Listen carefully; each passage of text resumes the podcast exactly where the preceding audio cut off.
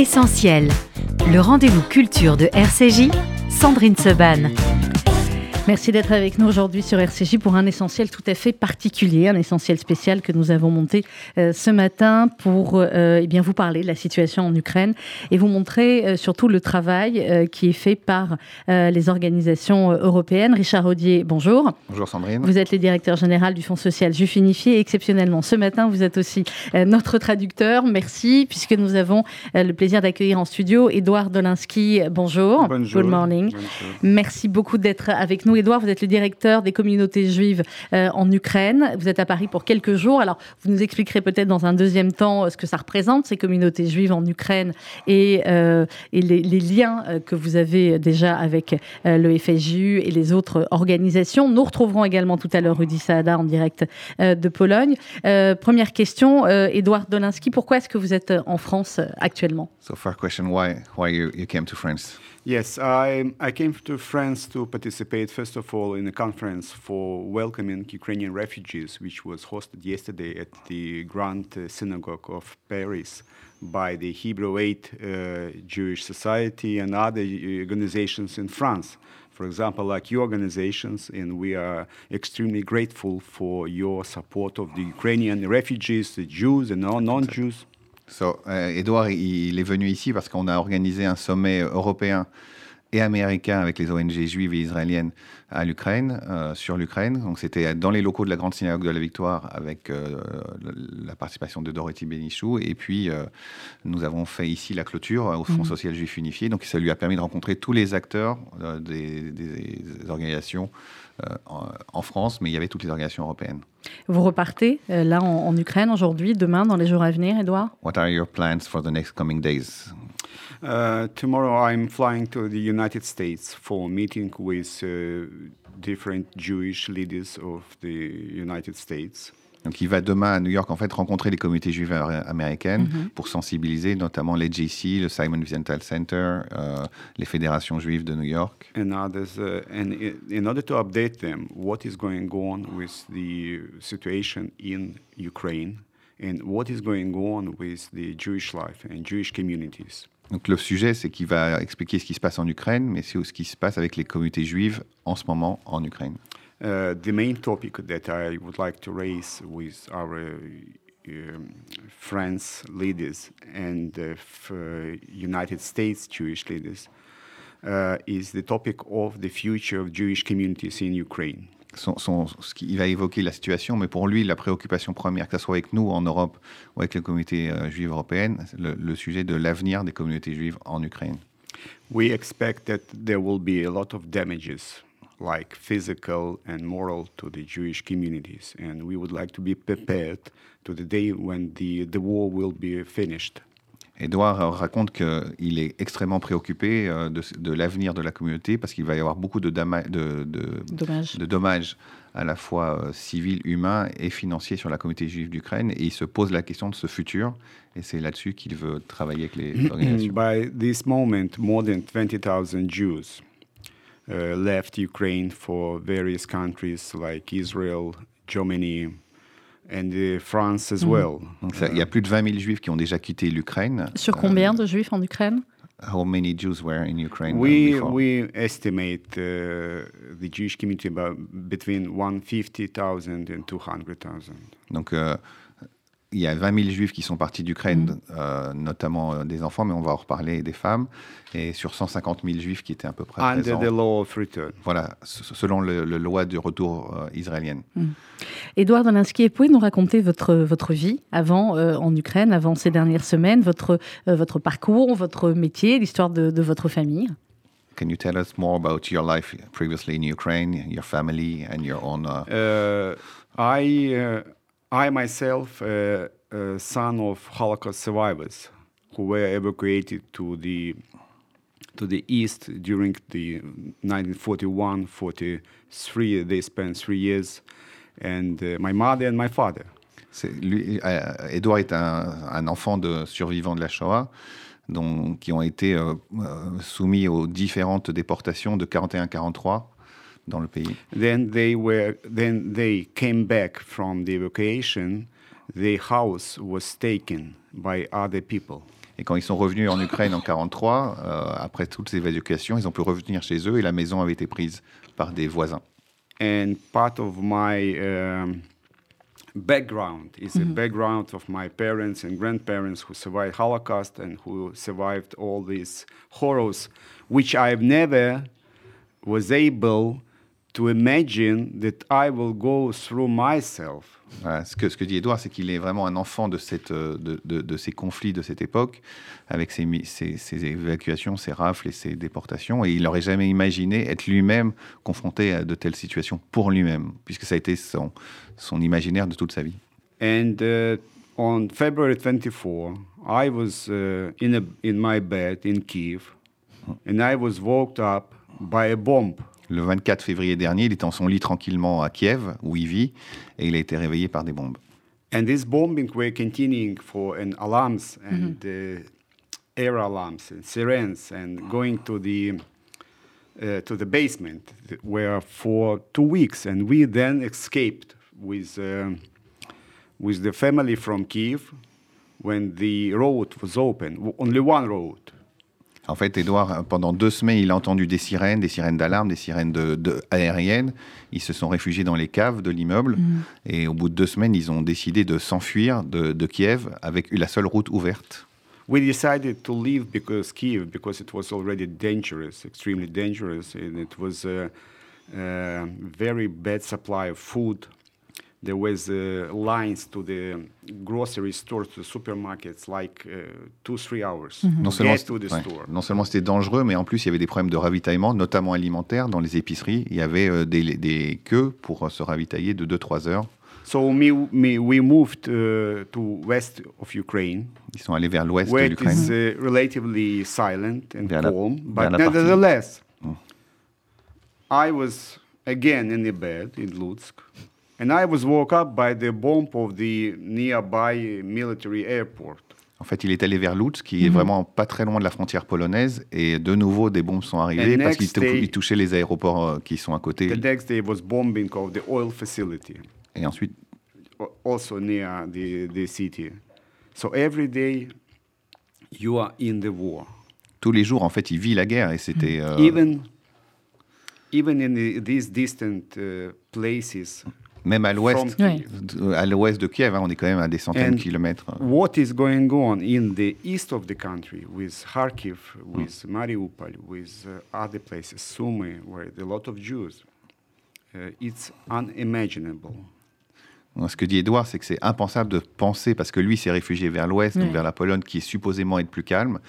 Et en fait, euh, le souci d'Edouard, en tant que dirigeant communautaire, c'est qu'est-ce qui se passe à l'est, dans ces villes qu'on entend à la télé régulièrement, où il y avait extrêmement euh, de vies juives, de synagogues, d'archives aussi communautaires. People live in basements and shelters for weeks. Et les gens vivent dans les caves et dans les abris depuis des semaines.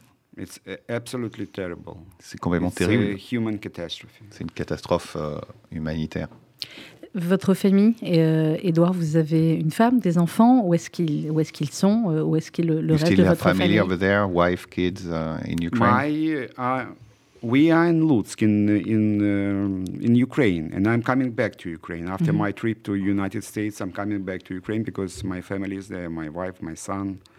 Alors, comme l'explique Edouard, il est venu ici pour alerter, pour mettre euh, de l'information auprès de tout le monde, aller en Europe et aux États-Unis, mais il va retourner en Ukraine sous les bombes où il y a sa femme et son fils qui sont euh, restés là-bas. Son fils qui a 28 ans, qui est euh, qui peut pas sortir du pays. You, you can explain why your son is 28 and Uh, can't leave the country. because uh, uh, my uh, my son is 20 years Mm, is. old, and the Ukrainian government uh, banned all men aging 18 to 60 from uh, uh, leaving the country. So n- no man can leave the country. And uh, my life, my my wife rejected any move without son. It's, And she said, uh, "No way." Voilà, ce It's Edouard- a maverick. Even I asked her, "Let's go with me for, for the trip like this. No. We're coming back."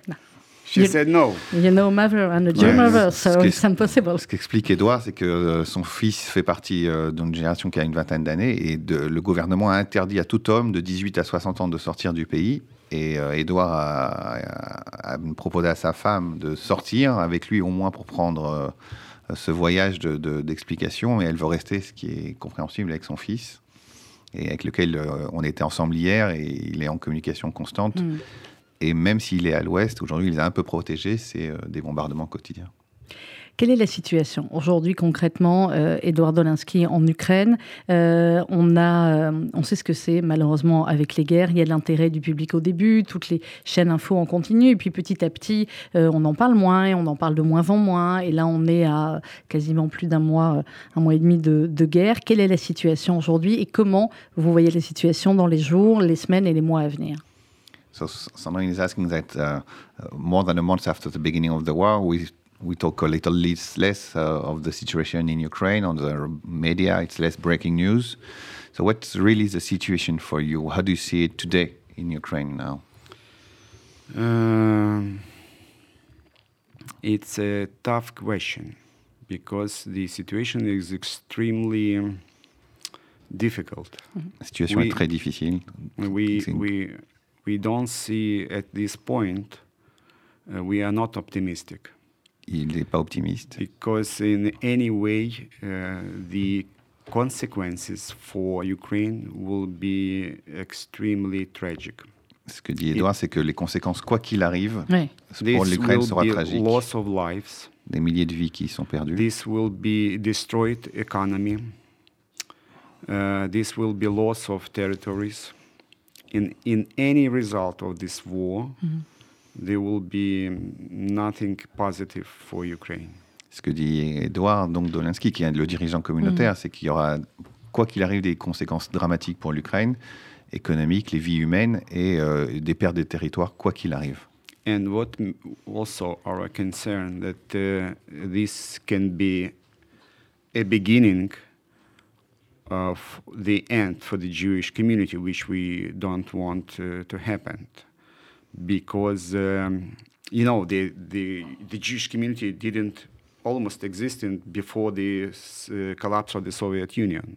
So the for the third, for the last 30 years, we were able to build, to revive the Jewish life, and it was it was one of the largest communities in Europe, um, vibrant, and very nice community, with all the institutions like you have in France.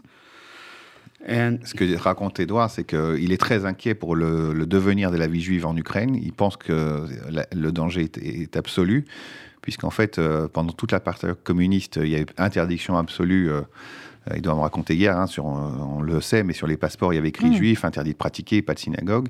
Et depuis 30 ans, ils ont réussi à revivifier cette vie juive avec un investissement incroyable. Des gens comme lui qui ont sacrifié leur vie professionnelle pour re- revigorer.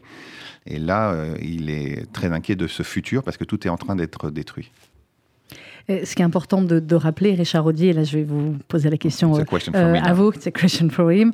Euh, c'est effectivement ce que dit Édouard sur leurs institutions. Leur institution, l'institution dont est directeur euh, Édouard, c'est une institution proche euh, du FSU. Ce sont des institutions qui se ressemblent et une vie juive finalement qui se ressemble euh, énormément. Et quand euh, Édouard nous dit des institutions telles que vous avez, c'est parce que vraiment, voilà, c'est bâti à peu près sur le même modèle. C'est une vie juive classique comme, euh, comme il y a en Europe partout.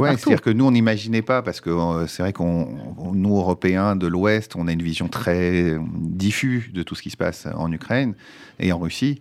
Mais euh, comme le disait Edouard, il y a à peu près 150 000 juifs identifiés pour les communautés. Donc c'était euh, un des pays en Europe où il y avait le plus de juifs. Et euh, donc on a bâti des centres communautaires, on a retrouvé des synagogues, on a retrouvé des cours d'hébreu, de la sécurité, des mouvements de jeunesse, des colonies de vacances. Euh, parce que 150 000 juifs en 30 ans ont reconstitué une vraie vie associative comme l'ont toujours fait euh, les communautés juives dans le monde entier. Et euh, là, on se retrouve avec une, une, une vie qui est brisée. Il y a eu aussi beaucoup d'Israéliens qui sont venus, Mhm.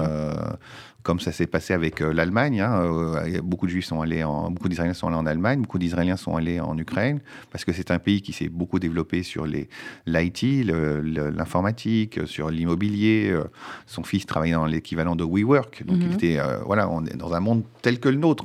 Oui, c'est là ça où qu'il faut bien faire Les, comprendre. les auditeurs doivent comprendre, c'est Ouais. que Edouard, il est, il est, il est pas né avec la vision d'avoir des bombes au-dessus de sa tête Mhm. pendant des mois. Euh, C'était impensable. C'est-à-dire qu'il est dans une économie comme la nôtre. I'm Um, speaking more about your life because about we, your life we know each other. And about the, the, the link between the, the institution et le lien entre les institutions. Alors justement, sur ce lien, Edouard Dolinsky, est-ce que vous pouvez nous dire euh, eh bien, comment euh, ça se passe finalement pour l'aide? Vous êtes en, en France, on l'a dit, pour une conférence, vous partez aux États-Unis. Euh, comment, euh, comment est perçue d'abord l'aide euh, que vous apportent les communautés juives, aussi bien en France avec le FSJU qu'un petit peu euh, partout, et en quoi c'est important, voire même vital pour, pour vous? So, what kind of help you're expecting from uh, Jewish community from abroad, and what do you get from uh, for the moment since the beginning of the war? Uh, what uh, the main, of course, the main help that uh, the Jewish communities abroad can um, uh, they can assist us in helping other refugees. This is the most and utmost important thing for us, and we are extremely grateful for the Jewish community of France for helping our uh, refugees Donc la priorité Euh, pour Edouard première aujourd'hui, c'est donc la survie, et donc il, il- veut qu'on aide les réfugiés en France. Donc c'est pour ça qu'on a monté ce, ce forum et que on collecte au nom du- de toutes les communautés juives par le biais du, du Fonds social pour l'Ukraine. C'est sa priorité. Il faut sauver les, les personnes. We also receiving help from different Jewish communities, uh, uh, humanitarian help like uh, foods, medicines, etc., for communities in eastern Ukraine which are enormously affected by the war. Et ils reçoivent aussi beaucoup de, euh, mais pas assez, mais d'aide médicale et alimentaire pour Donc les communautés pas principalement encore, de l'Est, donc Mm. pas Loutsk, mais l'autre côté, hein, donc euh, vers la mer Noire, euh, pour les aider, qui sont Euh, extrêmement en situation périlleuse. Jewish organization like uh, Joint, like uh, the Israel, the State of Israel, um, uh, Jewish Agency, they are helping uh, Ukrainian Jews with uh, uh, leaving Ukraine for for for Europe and for Israel. They're making uh, many things. They're helping people on the borders. For example, the Jewish community is Moldova, a Jewish community in Romania, Jewish community in Poland uh, Jewish community in Slovakia. These are the countries that bordering Ukraine. They all actively helping. And they doing uh, wonderful work, uh, job for for Ukrainian refugees. So, Edouard remercier la communauté juive française de les aider, mais il souligne d'abord le travail formidable des Israéliens, de l'agence juive aussi, euh, et des communautés juives que nous, on aide autour de les frontières, hein, comme il le disait, Moldovie, Pologne, etc., qui viennent en support en premier niveau. Et, euh, et c'est pour ça que ce réseau-là euh, est essentiel à, à soutenir. Et c'est là où on aura Rudy Saada tout à l'heure en Oui, dans direct. quelques instants. Mm. There are hundreds, even not if not thousands, volunteers in uh, Des milliers de in, bénévoles font ce travail pour aider. euh, in euh, France, in Belgium, de France à in, Belgique uh, jusqu'au Western Europe, uh, who are helping our people. That's amazing. I mean, I, I've never. I would like not to see it at all. Ouais. En fait, Edouard est très ému, comme les gens qui étaient avec nous au séminaire, de, de cette aide euh, européenne des communautés juives pour aider. Il n'aurait jamais pensé un jour voir une telle chose, mais c'est ouais. extrêmement fort pour lui. I would like uh, not uh, to see this uh, at all, but uh, the solidarity and the kindness of people, of our partners, uh, of Jews, simple, ordinary Jews in uh, in Europe, in, uh, throughout the world, are absolutely incredible. Edouard raconte que la, cette solidarité, cette chaleur, euh, cette gentillesse euh, est incroyable. Des bénévoles, des organisations, c'est beaucoup, beaucoup d'émotions euh, dans, dans- dans les yeux de Edouard. My faith in hu- humanity uh, restore, is restored. Ouais. Son- son- sa, sa foi dans l'humanité est, est rétablie face à cette situation, parce que quand il est arrivé d'Ukraine, il était dans une vision de guerre, et il se rend compte de cette solidarité qui veut amener, je traduis au-delà de ce qu'il dit, Oui, parce qu'on oui. en a parlé hier, euh, il veut ramener cet euh, espoir de l'humanité qui est capable de se souder pour, euh, pour aider. C'est ça aussi, effectivement, l'aide euh, apportée euh, par, euh, par le FSJU, par la communauté juive de France, par les Français dans leur ensemble. Vous avez raison, il y a l'aide matérielle, il y a l'accueil des réfugiés, il y a l'envoi de, de médicaments et de vivres, et il y a aussi ce soutien moral, entre guillemets, qui, en temps de guerre, on pourrait se dire ce qui est c'est moins important, mais dans vos propos, on entend que c'est aussi extrêmement important et que vous allez rentrer finalement en Ukraine avec, avec tous ces messages de, de solidarité et de- et d'unité que vous avez vus et entendus. To make it short, Sandrine says, beyond the help uh, uh, for the war and products, uh, the warmth and the, the solidarity is uh, something very strong for you, and you will bring back this to Ukraine. Uh, of course, this is uh, extremely uh, uh, important for us to get uh, this message of solidarity. And my uh, idea of my trip is also not only to update, but to get this uh, inspiration from you, from all the Jews in France and other countries. Ce que dit Edouard, it- c'est que c'était vraiment un des, un des buts de son voyage, de sortir du pays et laisser sa femme et son fils dans I, ces I moments. will, be, I C'était will ça. bring back uh, the, uh, the feeling that we are not alone. Il veut ramener le That's sentiment qu'ils ne sont pas uh, seuls. That uh, we have uh, friends and uh, relatives as well, and we can again, and the Jewish community again, Mm. showing the highest example of uh, moral clarity and, uh, uh, and and help and assistance. Et ce qu'il veut ramener, c'est ça, c'est ce sentiment qu'on est en fait des amis, voire même de la famille, de cette chaleur extraordinaire de la communauté juive qui se, vient en solidarité avec un, un- un engagement moral qui est très fort et qui vient ramener des forces sur place. Euh, Richard Rodier, c'est pour vous la question. Now for him, the questions. Euh, sur ces deux jours, euh, effectivement, de, de réunion euh, des ONG européennes, comment ça s'est passé? Et puis surtout, j'ai envie de dire, qu'est-ce qui a été décidé? Est-ce qu'il y a des décisions concrètes en plus? On sait que le, le FSU coordonne l'action des associations juives en France là-dessus, avec, je vous le rappelle, un libellé de dons unique. Vous allez sur le site fsju.org, vous cliquez sur l'Ukraine et vous pouvez faire vos dons directement. Ces réfugiés ukrainiens qui sont accueillis depuis euh, euh, certains maintenant trois semaines euh, en France. Qu'est-ce qui a été décidé pendant ces, ces deux, trois jours de, de conférences et de réunions? En fait, on a essayé de, de- de mettre en place, c'est-à-dire que les organisations juives n'étaient pas confrontées à un, à un sujet humanitaire. D'accord? On sait gérer la, on sait gérer.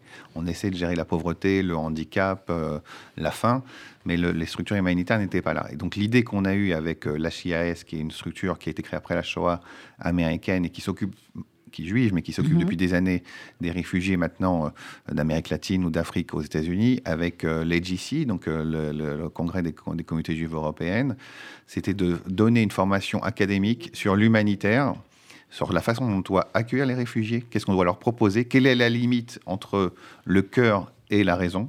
Et ça, c'est essentiel. La baseline du Fonds social, c'est votre cœur a toujours raison. Mais Oui. en fait, dans l'humanitaire, c'est la base essentielle.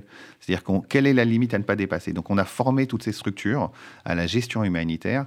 Comme je le dis à chaque fois, les, les- les Français avaient une vision de l'humanitaire qui était très euh, euh, médecin, médical. Or, Ce n'est pas ça. On doit promouvoir euh, euh, un parcours d'intégration, intégration avec les papiers. C'est ce que disait Edouard pour son fils.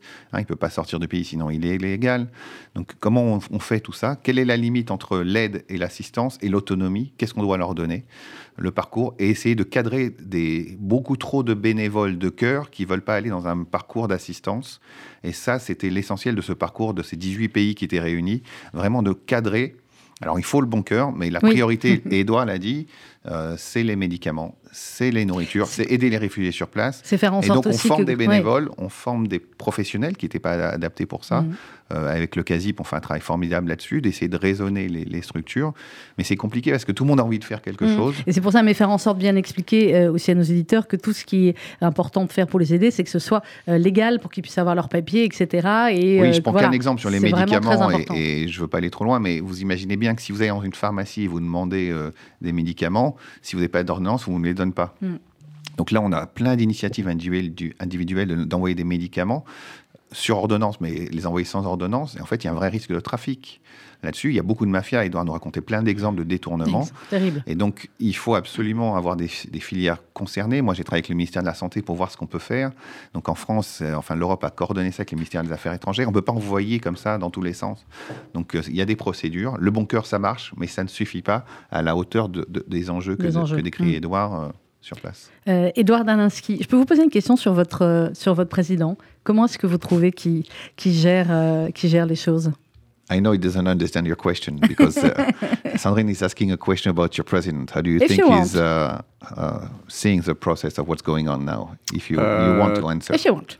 Yeah, of course. Uh, I mean, we are we all of, uh, are proud of our president. He is showing the examples of the uh, extreme bravery, and is he is uniting the people of Ukraine, all peoples of I mean of of nationalities. Il est très fier de son président, euh, de montrer un- un- cet engagement moral et de soutien euh, pour souder le pays tout entier et toutes les, alors, toutes les origines des, des populations en Ukraine. Vous disiez euh, tout à l'heure, Edouard Dolinski, que vous n'étiez pas très optimiste. Euh, tous les réfugiés ukrainiens qu'on a pu interviewer, et, nos auditeurs en, écouteront deux tout à l'heure, juste après vous, euh, quand on leur posait la question de savoir s'ils voulaient rester en France ou retourner en Ukraine, ils disaient tous, bien évidemment, qu'ils voulaient retourner en Ukraine. Est-ce que vous pensez que ce sera possible dans quelques jours, quelques semaines, quelques, quelques mois? C'est le but finalement de tous les réfugiés? Uh, you said you were not very optimistic, but when Sandrine interviewed a lot of uh, Ukrainian refugees, and we'll hear them just after us on the radio, um, they all want to go back to Ukraine. Uh, what do you think of this uh, mm, split between optimism and realism? It depends on the length of uh, the war. Ça dépendra du, de, la, de, la, de, la, durée la du durée conflit. If it will continue, the chances of people to come back to Ukraine will decrease. Si ça continue, la chance de rentrer dans son pays, ça va fortement diminuer. The number of the Jewish refugees will increase. Et le nombre de réfugiés juifs va augmenter à l'extérieur.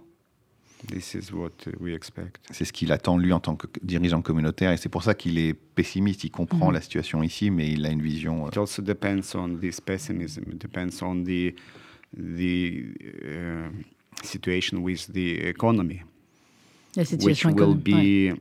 you know, all infrastructure, Ukrainian civil infrastructure, are currently bombed. Donc, ce que dit Edouard, c'est que la situation économique va être terrible parce que toutes les structures, infrastructures, pardon, euh, oui. civiles Roads, sont bombardées, les routes, bridges, les ponts, uh, les aéroports, facilities, uh, les raffineries, the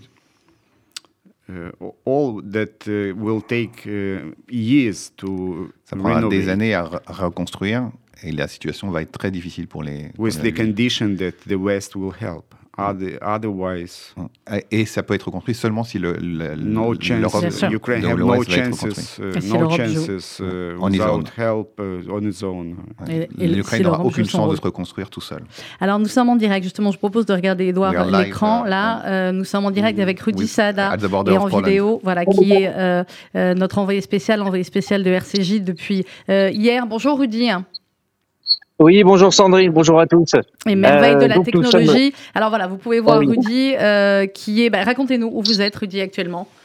Alors, je suis avec Rachel, qui est volontaire pour euh, Bibliothèque sans frontières. Nous sommes dans un centre commercial qui a été qui est désaffecté, qui a été réaménagé en, en centre de transit, centre d'accueil pour de nombreux réfugiés. Alors, il y a des ONG de, de partout dans le monde, dont des ONG françaises. Euh, dont donc Bibliothèque sans frontières que nous sommes venus euh, visiter ici avec la délégation euh, de l'UEGF. Rachel, vous allez nous expliquer un peu ce que vous faites ici depuis votre arrivée, c'était début mars. Oui. Euh, donc depuis début mars, j'ai euh, travaillé donc dans ce centre. Je suis allée dans différents autres centres et à la frontière pour comprendre un petit peu la situation, estimer un petit peu les arrivées, les besoins, etc. Et très vite, la question de la sécurité des enfants euh, a été au centre des questions et des préoccupations de tout le monde. Euh, donc, avec Bibliothèque sans frontières, euh, nous avons déployé une première box un peu plus au nord du pays, à Rubito. Et ici, nous avons déployé une deuxième IDs box, donc c'est une bibliothèque mobile. On vous montrera après si on peut. Euh, et on travaille main dans la main avec une, une association locale polonaise, Fondacja Oxaleni, et euh, voilà, pour tenir les animations et offrir aux enfants un petit temps de pause. C'est incroyable. Effectivement, pour expliquer à quoi euh, sert euh, ce centre. C'est un centre de, de, transit. On est à quelques centaines de mètres de, de la frontière. Les gens ne restent pas longtemps ici, mais c'est quand même important pour vous de leur offrir un semblant de vie normale. Je, voilà, on va vous montrer. On peut le faire parce que c'est compliqué de, de, filmer, on ne doit pas filmer les, les réfugiés, mais euh, cette bibliothèque qui a l'air justement d'être une bibliothèque d'enfants que vous avez réussi à reconstituer euh, ici dans ce, dans ce centre commercial, euh, le but c'est voilà de les accueillir, de les de les divertir, de les divertir et de, et de leur offrir un temps de pause et d'évasion un peu loin de la réalité des routes qu'ils ont, pris, et des choses qu'ils ont pu voir, et surtout offrir aux mamans un temps de mhm. pause. Donc, ne serait-ce que pour aller se laver les cheveux, hein, euh, des petites choses comme ça, ou de rencontrer des médecins, des psychologues, puisque d'autres euh, d'autres ONG travaillent ici, comme Médecins du Monde, et euh, il y a un gros besoin d'accueil psychologique et de temps de calme. Alors, vous parliez justement de dons qui qui était euh, fluctuant. Tout à l'heure, on discutait avec vous, vous disiez que, que pour l'instant, bah là, bizarrement, on manquait d'eau et de nourriture, tout simplement. là, en ce moment, il y a eu beaucoup de dons au début, et puis bon, bah là, ça s'est un petit peu tari. Les arrivées aussi se sont calmées, donc ça doit jouer. Mais là, en ce moment, oui, on manque, on manque un petit peu d'eau et de nourriture pour répondre aux besoins. Dans, dans quel état arrivent ces familles qui ont fait une très longue route, qui ont eu évidemment à quitter leur domicile en, en, quelques en quelques heures effrayés par la guerre. Euh, quelles sont les, les, premières choses que, que vous ayez à faire, c'est-à-dire de peut-être de, de, les rassurer, de leur dire que voilà euh, ils sont maintenant pris en main. C'est ça. C'est ça. C'est euh, de, de, les rassurer, de se poser, de voilà de leur offrir un petit coin, de les installer. Alors c'est avec des lits de camp, avec des couvertures, c'est bon, c'est un peu, c'est ça, mais mais de les rassurer, ouais, les rassurer et puis essayer de les, de les renseigner au mieux en fait parce qu'ils n'ont pas envie de quitter leur pays. Personne n'a envie de quitter son pays. Ils ont été forcés de le faire. Ils ne savent pas toujours où aller. Tous n'ont pas des familles ou des contacts à rejoindre. Euh, donc voilà, du renseignement, de l'information sur les pays d'accueil, sur les conditions d'accueil ici. Il y, a, il y, a, plusieurs ONG, il y a les drapeaux de, de quasiment toute l'Europe, voire du, du, monde entier. Euh, comment vous arrivez à vous coordonner euh, euh entre vous? En discutant et en faisant des réunions. Je crois qu'on est tous là pour la même chose. Et, euh, et on reste focus sur nos missions et sur euh, la nécessité de répondre aux besoins et de s'adapter aux besoins qui changent aussi. Voilà. Euh, il y a deux semaines, il y avait 8000 personnes ici. Les urgences n'étaient pas les mêmes. Aujourd'hui, il y a 500 personnes. Euh, donc voilà, s'adapter, discuter, coordonner. Alors est-ce que vous pouvez un peu nous présenter l'espace que vous avez mis en, en place en, en, quelques en quelques heures, quelques temps? Euh, ça, ça, ressemble, hein, je ne sais pas si vous le, le voyez Alors, euh, nous, sur, nous, sur on YouTube. Voit, mais... Rudy, je fais, un, je fais un petit rappel à, à nos auditeurs qui s'ils viennent de se connecter. Rudy Saada est en direct d'un centre de transit euh, en Pologne avec une jeune bénévole Rachel et ils ont donc créé là-bas un espace de librairie solidaire finalement comme on crée nous ici pour que les enfants puissent euh, eh bien se détendre un petit peu après on le sait souvent des dizaines euh, des dizaines d'heures de, de, voyage extrêmement traumatisants pour des enfants. Alors on vous voit bien Rudy et donc là il y a euh, les livres je vais vous poser une question bête en quelle langue sont les livres? C'est des livres en Ah oui, ukrainien pour les enfants sont les livres, euh, Alors, il me manque pas mal de livres en ukrainien. Oui. On travaille là-dessus. Mais on en a quelques-uns. On a beaucoup. On a la chance d'avoir dans les Xbox des tablettes et des télés. Donc, du coup, on a beaucoup de livres numériques euh, en ukrainien, en russe, en polonais, en anglais.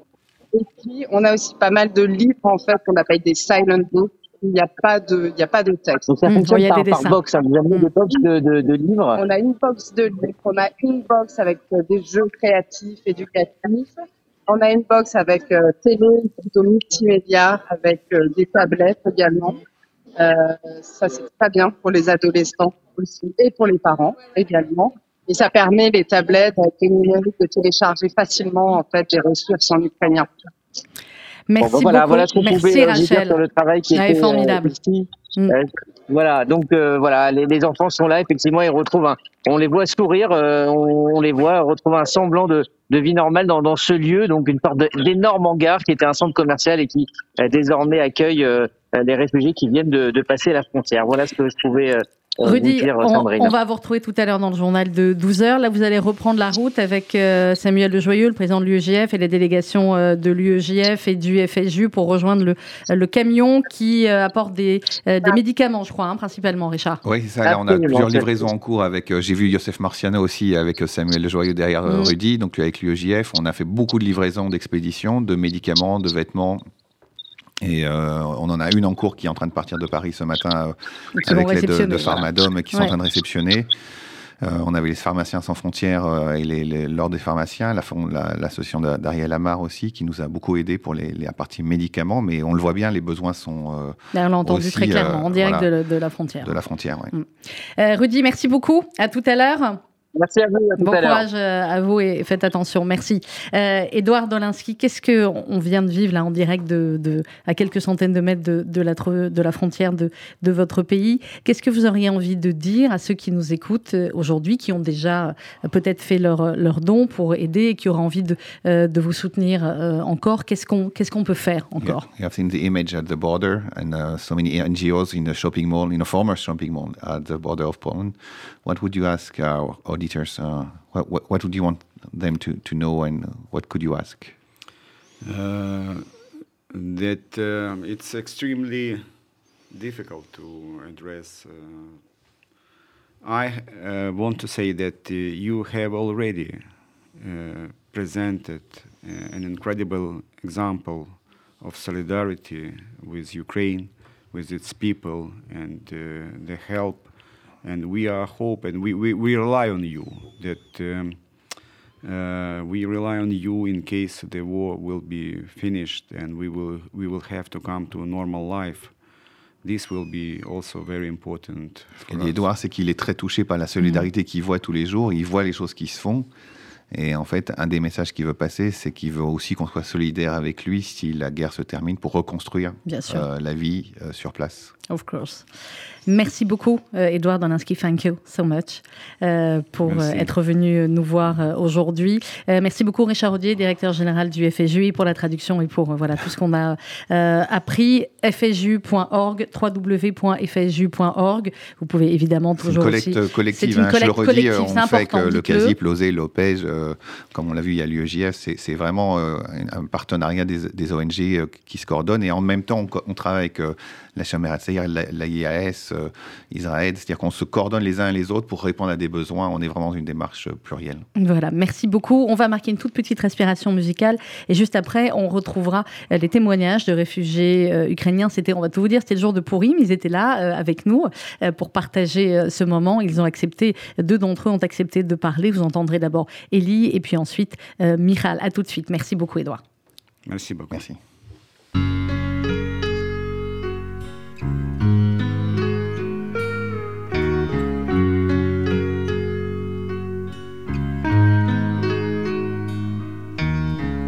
הגוזלים שלי עזבו את הקן, פרסו כנפיים ועפו. ואני ציפור זקנה נשארתי בקן, מקווה מאוד שהכל יהיה בסדר. תמיד ידעתי שיבוא היום שבו צריך להיפרד. En fait, j'étais en Israël quand euh, ma, ma nouvelle femme, et Hana, Mhm. et qui habite à Zaporozhye. Et j'ai commencé à sentir, c'était euh, vers le vers le, le 15 le 15 euh, f- février. Alors j'ai commencé à sentir les actualités, les à gauche à droite. Je posais des questions. J'ai quelques amis à l'ambassade. Alors j'ai commencé à, à flairer le Vous ce qui inquiétez Mhm. m'inquiéter. Alors je lui dis, j'ai appelé tout de suite euh, Hana, je lui dis, prépare ton sac, il faut qu- absolument qu'on... Elle était toute seule, elle, là-bas? Avec son gosse. Avec euh, son enfant. Et elle loue une, une, une petite maison. Et euh, je dis, il faut absolument qu'on parte, prépare tes affaires. Elle m'a rigolé, on est, mais non, tout va bien, c'est des exercices, et tout, ça va passer. euh, T'inquiète pas. Je dis, non, prépare vite ton sac, je viens te chercher, on, on part. Et le temps que je, je prends, le- prendre un billet, même le- les billets pour, directement pour Kiev, il n'y en avait pas. Mhm. J'ai pris un billet pour Bu- euh, Budapest. De Budapest, j'ai continué en, en train jusqu'à la frontière. Frontière jusqu'à, ça m'a pris deux jours quand même. Ouais. Et euh, on c'était le 20, euh, vers le 20 ou quelque Mhm. chose comme ça, ou quelques- deux, deux jours avant. Et j'ai rapidement euh, pris. On est parti à Vinica, qui est à environ 500 km à l'ouest, et je pensais que là, ça allait être tranquille. Et on a été louer une, une autre maison. Et je suis revenu, parce que le gosse, il était chez sa grand-mère à Zaporozhye. Donc, Ouais. on est revenu pour prendre le gosse. Vite fait, on a ramassé quelques cartons. et Quel a- âge il a? Il a 7 ans. Il a 7 ans, ouais. Et euh, on a pris le gosse. C'était vers le, ben, c'était le, le- vraiment le, le jour où ça avait commencé. Et on était surpris et les trains encore marchaient. On a réussi à prendre un des derniers trains et euh, à dégager jusqu'à Vinica. Vinica, c'est, bon, disons, à 100 km, 150 km au sud de Kiev et au nord de la frontière moldavienne. Et euh, on est resté là-bas quand même une semaine. euh, les sirènes sans arrêt. Mhm. euh, Les bombardements. des- les bombardements, évidemment. Et Vous aviez déjà connu ça, Elie, ou pas? J'ai fait l'armée quand même en Vous avez fait l'armée, d'accord. euh, ça va, quelques années Donc c'est peut-être pour ça aussi que vous aviez les réflexes et que vous saviez un Ah, peu. j'ai Ouais. senti, j'ai senti, Ouais. malgré que le refus de tout le monde. hein, Mm. j'ai dit- et ma femme, elle envoyait des, des messages à ses copines, mais tout le monde rigolait, mais Ouais, ha ouais. ha ha ha ha ha. Et je dis, bon, on verra bien qui sera.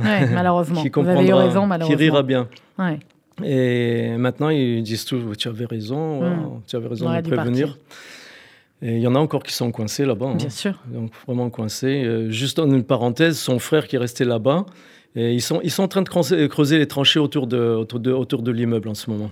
Ah, mon Dieu. Ouais, ils sont Mm. déjà prêts pour... euh, Et, et voilà, alors de Vinitsa, et un, un jour, je suis, je suis sorti en ville pour faire quelques achats, et parce qu'il fallait se rapprovisionner. Et puis, euh, une petite parenthèse, et en, en revenant à Zaporozhye pour, pour aller chercher, chercher le les- petit, le mm. petit, et ma femme, elle avait remarqué et des têtes louches dans le train. Elle me dit ça, c'est pas des Ukrainiens parce qu'ils parlaient, ils essayaient de parler l'ukrainien avec Mm. de- avec l'accent russe. Elle avait Ouais. tout- elle avait bien compris. Elle me dit ça, c'est des gens infiltrés. On sentait déjà l'ambiance des, des infiltrés. Et donc ces infiltrés, pourquoi je parle de ça? Parce que et des Tchétchènes, hein, beaucoup de Tchétchènes, il y avait. Et euh, quand euh, quand je suis sorti en ville, alors euh, j'ai vu plein de barrages de partout et des, des gens qui, qui se faisaient arrêter, des contrôles de police. J'ai pas compris. Et euh, j'ai questionné les gens dans la rue. Ils me disaient, il y a beaucoup de saboteurs. Mm. Et beaucoup de saboteurs, vraiment, il y avait un- un- des, des colis piégés qui étaient posés. Et donc, et- et je me suis senti mal parce que j'ai présenté un passeport français. Je me suis fait en une fois cinq, cinq, passages, cinq, cinq contrôles. Ouais. Chaque pont, il y avait des contrôles à, à l'entrée et à la sortie du pont. Et je dis non. Et là, euh, c'est chaud, il vaut mieux dégager. J'ai contacté les gens que je connaissais à l'amba- à- au consulat. Ils avaient déjà dégagé de, de Kiev Mhm. ils avaient comment dire, évacué pour Lvov. Et le matin même, quand j'ai pris contact avec mon ami, euh, il m'a dit ça y est, on, évacue Lvov, on passe en, On Pologne. loin, ouais. Donc là, j'ai compris, il faut aussi partir. Si eux, ils partent, il faut aussi partir. partir. On ne va pas s'entêter. Alors vous êtes parti avec euh, votre femme et le, et le Exactement. petit garçon de votre Comme femme. j'avais pas de voiture, il y avait Ouais. plus de, il y avait plus de transport en commun. euh, C'était commencé à être difficile. J'étais, j'ai par hasard eu par le, le consulat et un contact le Chabad de, de. Mhm. Je l'ai appelé, il m'a dit venez tout de suite. Et J'ai trouvé quelqu'un qui m'a emmené en voiture, il nous a emmené en voiture, c'est-à-dire la- la- le propriétaire de la maison qu'on avait Ouais. louée. Et J'ai dû bien le payer pour ça, pour Mhm. qu'il nous emmène. Et le soir même, on est arrivé au, à- Chabad. Mm. Et le lendemain matin, ils nous ont évacués en Moldavie. Je peux dire qu'on a eu vraiment de la chance. Oui. On a eu une super chance déjà de tomber. Et vraiment entre deux, parce que Vinitsa a été plus tard euh, Oui, bombardé, aussi, plus tard. ouais. et, et surtout de tomber sur le sur le Chabad, Mm. vraiment qui nous ont aidés. Alors je Qui peux vous ont dire euh, Et qui ont fait ceux qui ont fait le lien, Elie, après avec le Fonds social juif unifié exactement, Oui. exactement. C'est ce qu'il faut expliquer à nos auditeurs, hein, qu'on leur explique. C'est des, réseaux, c'est des filières. Et le, et le FSJU est en contact depuis euh, sa création avec tout un réseau d'ONG européennes. Euh, c'est ce qui a permis effectivement de pouvoir, de manière sûre et, efficace, pouvoir vous ramener, vous et, et beaucoup, beaucoup d'autres familles. Comment ça s'est passé ensuite, le passage à la frontière, votre arrivée? Et comment ça se passe depuis que vous êtes en France, Elie Dé- dé- Déjà, je suis vraiment étonnamment, et positivement étonné hein, de cette mobilisation et de cette, comment dire, de cet enthousiasme pour, pour aider, pour aider. J'ai jamais vu ça. Même en Israël, quand même il y a des, comment dire, des, des moments de, crise, euh, c'est pas à ce point-là. hein. C'est vraiment incroyable. Et les habits, la nourriture, et, et tous ces gens qui nous guident. C'est pas seulement le matériel, c'est les gens qui nous guident. C'est incroyable, c'est incroyable. Vraiment, euh, il n'y a pas de mots, euh, il a pas de mots pour dire ça. Et alors, comment, comment ça s'est passé? Une fois qu'on est arrivé à la frontière, et, entre parenthèses, hein, et juste après avoir passé la frontière, et pour- pourquoi j'avais peur de ces, euh, de ces barrages? Mhm. Et il y a justement un Israélien qui s'est fait tirer dessus et tué. Oui, Et oui, il y on a juste le jour où on Au avait, je sais pas si vous, avez suivi Mhm. ça sûrement. Et euh, donc euh, ma femme me disait, on a bien fait de partir, on a bien fait, tu as raison, tu as toujours raison, il faut, que je t'écoute. Voilà, c'était le témoignage euh, d'Eli, un des réfugiés ukrainiens soutenu par euh, le que nous avions recueilli le jour même de Purim. Je vous propose d'écouter pour terminer cette émission et vous allez le voir, c'est un témoignage particulièrement bouleversant, celui de Michal. Elle est en anglais, je vais vous le traduire grâce à l'aide de, de Nili. We have a toddler. He's uh, two and a half years Nous avons un old, enfant, il a deux ans et demi. uh, he's uh, in uh, kindergarten. Il est à la maternelle. Et, uh, we came to Odessa Nous to sommes my venus d'Odessa avec my, ma famille, uh, parents, mes uh, parents, in, à Odessa. And uh, um, my aunt and Ma tante, uncle and, mon oncle, um, uh, cousins, Et mes they cousins. are there in Odessa. ils sont à Odessa. And, Still um, now. Maintenant, yes, toujours, ils peuvent pas bouger? They can't move? Um, mostly because uh, Surtout the parce que, men Les hommes, are- should have, um, les hommes doivent rester. Ils ne Yes. peuvent pas partir. They cannot go. How was the, Comment your était life votre in vie Odessa? à Odessa? Good. Bien.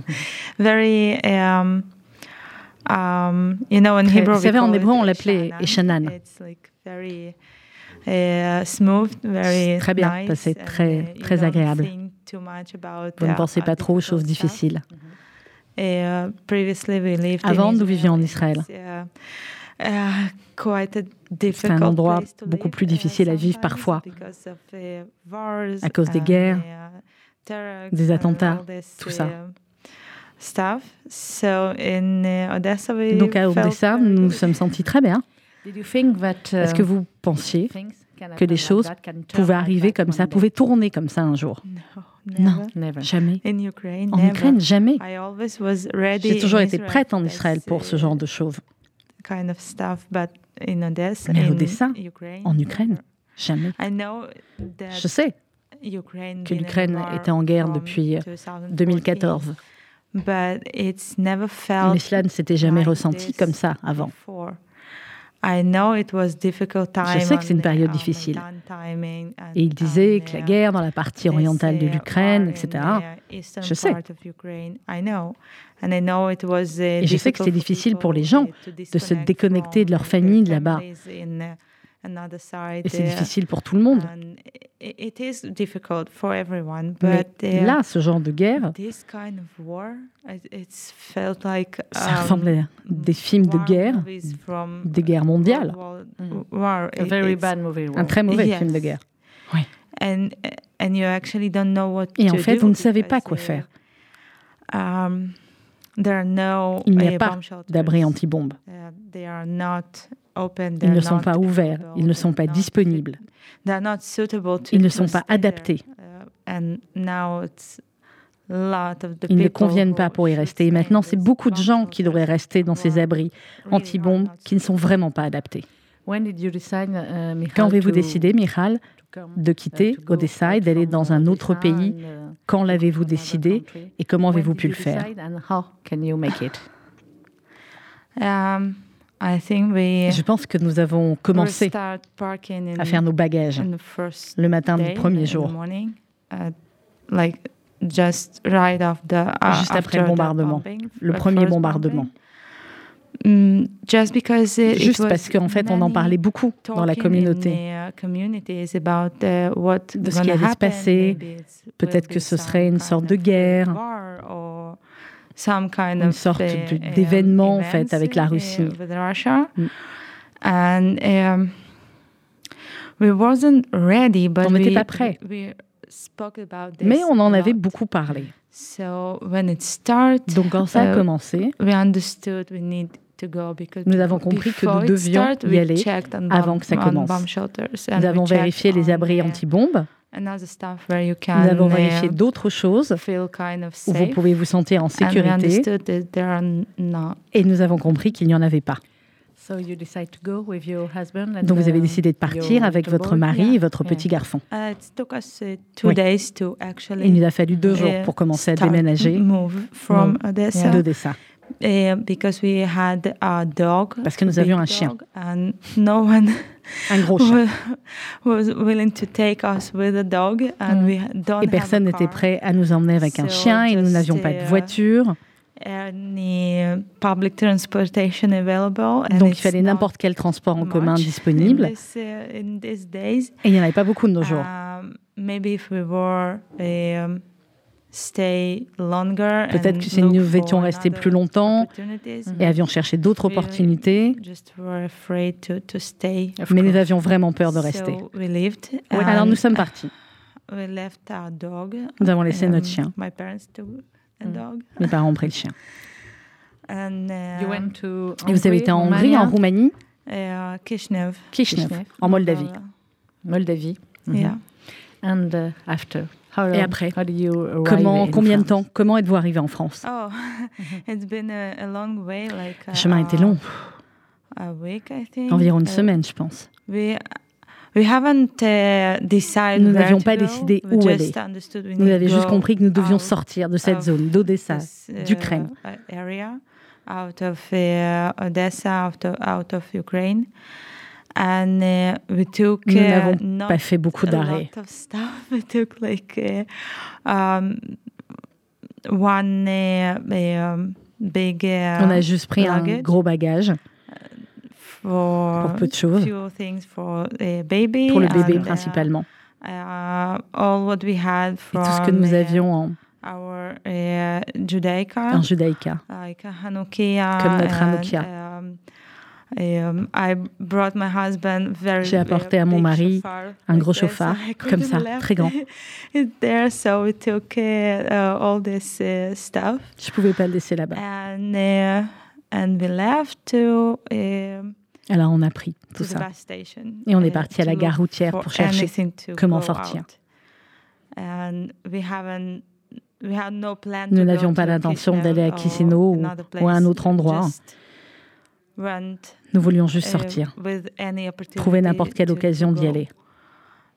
Uh, we took Nous avons donc pris un bus um,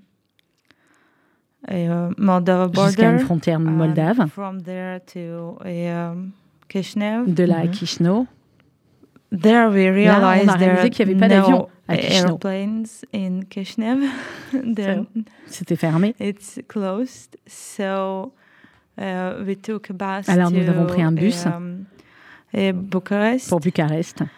And in Bucharest, Et we à met Bucarest, nous avons rencontré Stéphane And he invited us et il nous a invités here. ici. Et maintenant, nous sommes And ici. And, here. you, and now you're here. Yes. Michal, why Michal, did pourquoi est-ce que vous aviez pris uh, le chauffard et la Hanoukia de chez vous from home? I don't know if I will be able to go back there. Je ne sais pas si je pourrais y retourner. It's very important. Et c'est quelque chose de très important pour nous. Prefer, Je préfère- vous savez, les vêtements, je peux en buy, acheter uh, ou trouver un- un autre endroit. uh, Mais la Hanoukia. C'était un cadeau pour notre uh, mariage. Et le chauffard, c'est un cadeau pour mon uh, mari. And uh, I have uh, Et j'ai my des chandeliers grand, mon arrière- uh, arrière-grand-mère pour Shabbat. So I, I cannot leave it. Je ne peux pas les laisser. Of course. And I, I took everything I could. J'ai pris tout ce que je Yeah, pouvais. You're right. I, I hope I, I will bring it to another Je les apporterai un home jour dans une autre maison. your new room. in Peut-être votre France. nouvelle maison en France. I hope we, yes, we see. J'espère. Voilà, c'est le témoignage euh, absolument bouleversant de Michal qui euh, a témoigné euh, eh bien de, de son parcours et de l'aide qu'elle a reçue depuis qu'elle est arrivée par le FSJU. Et on, va conclure évidemment cette émission spéciale Ukraine par vous rappeler euh, fsju.org pour votre soutien. Dans quelques instants, vous allez retrouver RCJ Midi présenté par Margot Siffer avec bien évidemment le billet d'humeur de Robert Namias et vous retrouverez Rudy Saada en direct de la frontière entre la Pologne et l'Ukraine. Merci de votre fidélité d'actualité.